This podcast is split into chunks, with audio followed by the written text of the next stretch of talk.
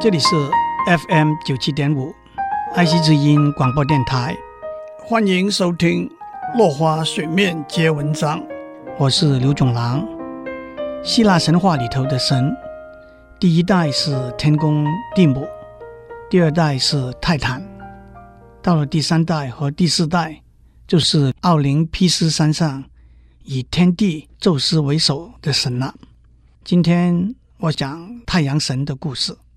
在泰坦里头有一个叫做 Hyperion 的泰坦，他有一个儿子 Helios，他是太阳神；一个女儿 Selene，她是月亮女神；另外一个女儿 Eos，她是黎明女神。黎明女神的眼泪就是早上的露水。每天早上，黎明女神会打开天上的大门，让太阳神 Helios 驾着四匹马拖着的马车，从东边到西边横过天空。太阳神走完之后，月亮女神 Selene 就会驾着她银色的马车横过天空。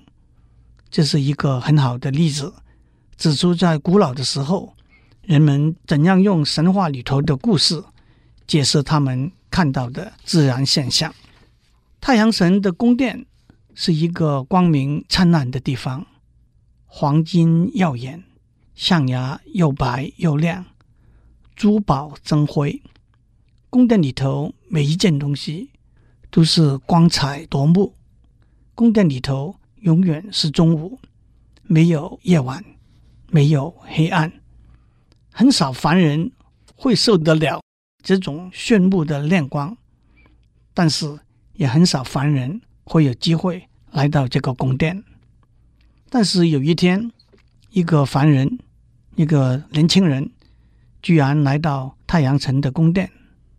虽然炫目的亮光让他不得不走走停停，但是他还是来到太阳神的宝座前面。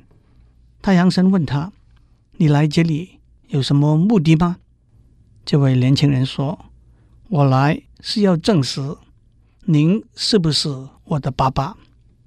我的妈妈告诉我，您是我的爸爸，但是我的朋友都不相信，都在嘲笑我。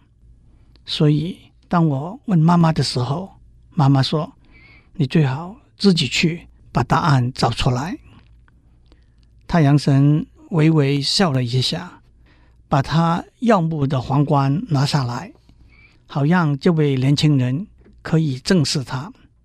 太阳神说：“你妈妈讲的是实话，你是我的儿子。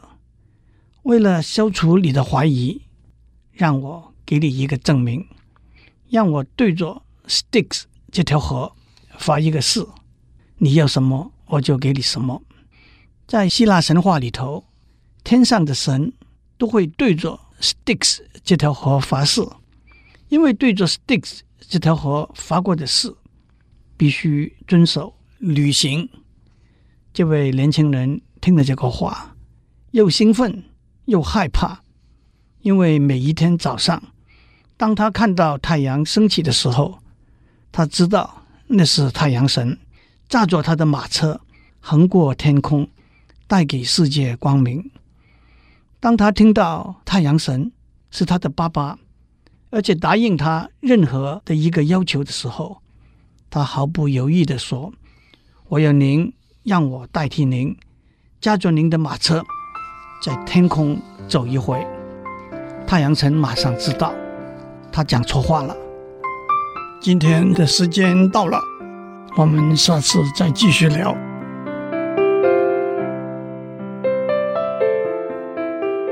以上内容由台达电子文教基金会赞助播出。